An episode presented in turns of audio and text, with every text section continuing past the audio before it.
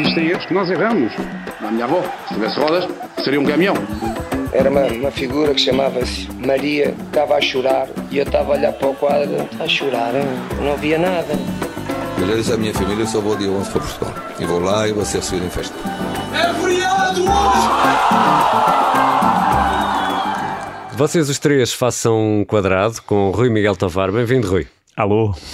Hoje vamos aqui desfazer eh, um erro que anda para aí na, na Wikipédia. Rui Miguel Tovar, vamos então repor a verdade sobre a supertaça portuguesa de 2002. Afinal de contas, que erro é este? O que é que se passa? Ora bem, passa-se que uh, é comum atribuírem esta supertaça uh, ao Cristiano Ronaldo, mas ele não pode ter ganho porque não a jogou. Aí, no fundo, uh, os títulos contabilizam-se quando se joga só. Uh, fazer parte da equipa não, não, não, chega. Não chega, não é? E então a uh, Wikipédia, que é um, que é um ótimo motor de busca e, e, e de referência, uh, ainda não, não emendou uh, a ver se... ver se nos ouvem, senhores da Wikipédia, é bom, é bom, que nos ouçam para, para, corrigir, para corrigir, até porque nós, nós podemos fazê-lo, mas pronto, uh, temos, temos mais do que... temos outras coisas, não é? Mas vamos então ao jogo, Rui. Exatamente, sim. 5 a 1 para uhum. o Sporting, frente ao Leixões. Já percebemos que Ronaldo não, não jogou. Quem é que jogou? neste Sporting 2002. Ora bem, isto é, tanto, isto é no fundo, uh, traduz uh, a final da Taça de Portugal em maio, que foi entre uh, Sporting e Eleições. O Sporting ganhou 1-0, gol do Jardel, a passo de Pedro Barbosa. Curiosamente, nem o Jardel nem o Barbosa jogam aqui na, na Supertaça, Super no Bonfim, em Setúbal. o Sporting também tinha sido campeão nacional, aliás, foi a última vez que o conseguiu ser, com o Boloni que se mantinha como treinador. Portanto, o Sporting em três meses ganhou o campeonato, taça e supertaça por ordem cronológica. O Ronaldo não interveio em nenhum desses títulos. Uh, e este jogo fica marcado uh, por um resultado uh, desajustado, porque 5-1, é? sim, sim, muito expressivo. temos de ter em conta que o Leixões era da segunda B, da segunda divisão B, portanto, mérito maiúsculo para o Carlos Carvalhal, que agora está no Braga, Exatamente. E, que, e que fez um ótimo trabalho no Rio Ave na época passada. O Leixões qualificou-se para a Europa, via finalista vencido da taça e uh, foi a Setúbal jogar uh, a, a Supertaça, perdeu, porque o Sporting tinha muito mais uh, ritmo. Aliás, o Sporting tinha começado a pré-época cedo, porque tinha que jogar uma pré-eliminatória da Liga dos Campeões com o uhum. Inter, que foi onde Boloni estreou Ronaldo. Era Portanto, isso. Essa era uh... uma das perguntas que eu tinha aqui.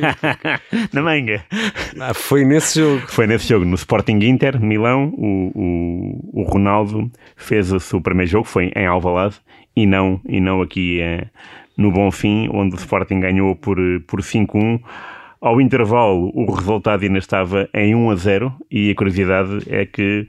Um, havia mais cartões vermelhos do que golos. Na primeira parte, dois para dois, duas expulsões, uma para o José António, uh, da parte de Leixões, aos 41, e dois minutos depois o Beto, capitão de equipa, uh, foi expulso.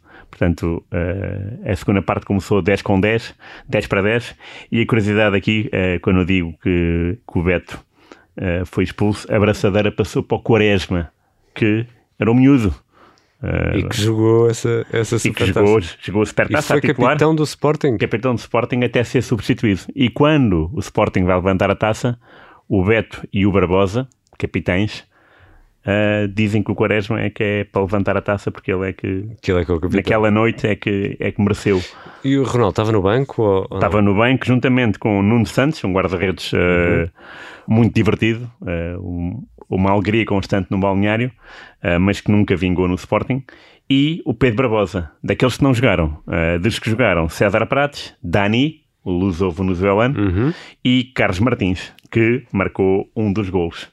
E, e há, há, um golo, no mínimo estranho, de um senhor do Sporting que não sei se estão recordados dele, que se chamava Kutuzov, que leva dois defesas de Leixões até à linha de fundo, embrulha-se toda a gente, caem e ele de repente a bola não sai e ele continua em jogo, leva a bola até a meio da, da grande área e lá vai disto. É um gol no mínimo estranho, não é? Parece-me a cara de Kutuzov, sim.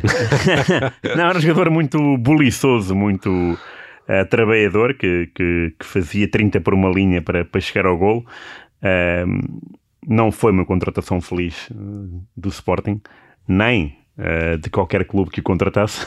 Não foi assim um jogador que, que tenha feito história, mas lá está, marcou esse gol de que tu te lembras, ainda bem que, que, que falaste. Um, era um jogador que marcava gols a conta-gotas. Isto para um avançado é, é preocupante. Havia outro, porém, sim. que era mais interessante, uhum. que era o Nicolai. Nicolai, sim. Maris Nicolai, uh, quando chegou ao Sporting, na época anterior, trazido pelo Boloni, portanto, um romeno trouxe um romeno da sua confiança, era um miúdo com uma força inacreditável. Tinha 20 anos e notava-se que uh, podia ser, uh, podia ser um, um avançado uh, reconhecido lá fora. acontece que um, deixou-se uh, de embrulhar pelas lesões e em alguns momentos também se deixou embrulhar por alguma euforia uh, e, pela, e pela companhia do Jardel. Uh, o Jardel fez uma, uma época 2001-2002 sensacional, estratosférica, botador, portanto melhor marcador europeu um, pelo Sporting só tinha sido o Yazal nos anos 70, portanto é um, é um, é um momento grandioso para o Jardel. Uh, só que depois, uh, Começa esta época, é? de, sim, 2002, 2003 é, é uma época para esquecer, mesmo assim marca mais de 15 golos na época. Uma época para esquecer e o Jardel marcou. 15.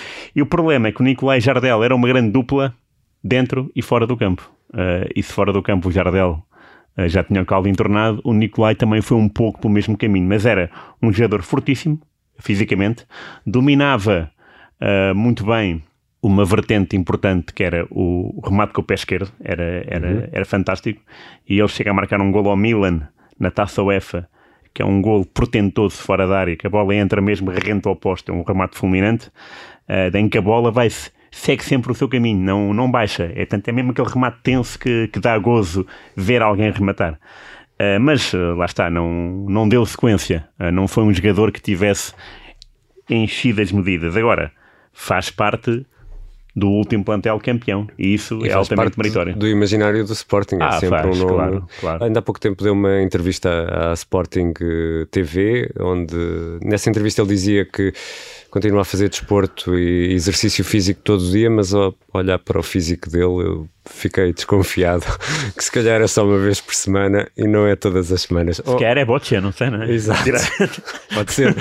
oh, Rui, eu estava aqui a olhar para esta ficha de jogo, para este Sporting uh, Leixões e uh, uh, já explicaste que o Leixões vinha da segunda, uhum. Carlos Carvalhal no banco, Lázaro Baloni no outro uh, banco e no Leixões apenas um estrangeiro no é. 11 inicial. E autor do golo, o Anchoé, né? Exatamente. Era um, era um jogador muito temido, sobretudo uh, na segunda divisão, onde marcava golos, uh, muitos golos. Mas havia outros jogadores muito interessantes. Uh, Zamorano, o Abílio. O Abílio era um jogador extraordinário. bolas paradas era, era, era fortíssimo. Um, e era uma equipa muito interessante que fez uma campanha muito boa na Taça Portugal da época anterior. Eliminou o Braga, em Braga. É grande, grande noite do Leixões e é daquilo que nós uh, sempre esperamos. Uh, se nós uh, curtimos o título inglês do Leicester, não podemos também de, de olhar claro. para outro L, para o Leixões e ficar agradado. Claro. Foi de facto uma, uma surpresa maiúscula, ninguém estava à espera e foi um ano sui generis, porque de facto foi o último ano em que o Sporting foi campeão e foi o último ano em que uma equipa da segunda B, aliás, o único ano em que uma equipa da segunda B foi a uma final da taça e depois também ganhou direito a ir à supertaça. Isto tudo no ano 2002 em que houve aquela, aquele Mundial um, ehm, do Arco da Velha para Portugal, né? péssimo. Portugal eliminado à primeira na fase grupos um, ehm, e aqui no Sporting não se nota a presença do Jardel porque uh, era muito cedo para ele uhum. uh, da época, não, não o horário do jogo. O, o jogo foi às nove da noite. E também nota-se a ausência do João Vieira Pinto, porquê? Porque já tinha, já tinha, já tinha dado o murro ao árbitro, o seu processo já estava a ser conduzido pela FIFA e, portanto, uh, não podia jogar não pelo podia Sporting. Jogar.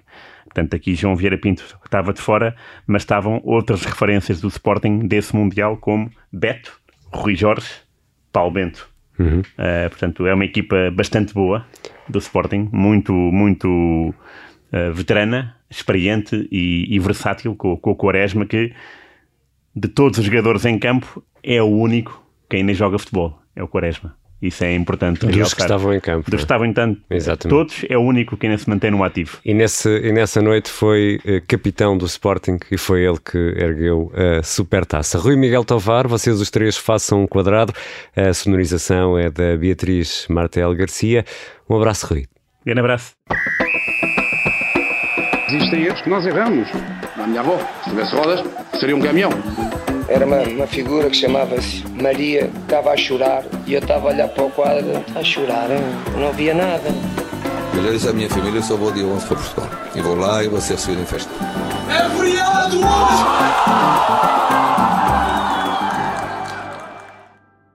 Obrigada por ter ouvido este podcast. Se gostou, pode subscrevê-lo, pode partilhá-lo e também pode ouvir a Rádio Observador online em 98.7 em Lisboa e em 98.4 no Porto.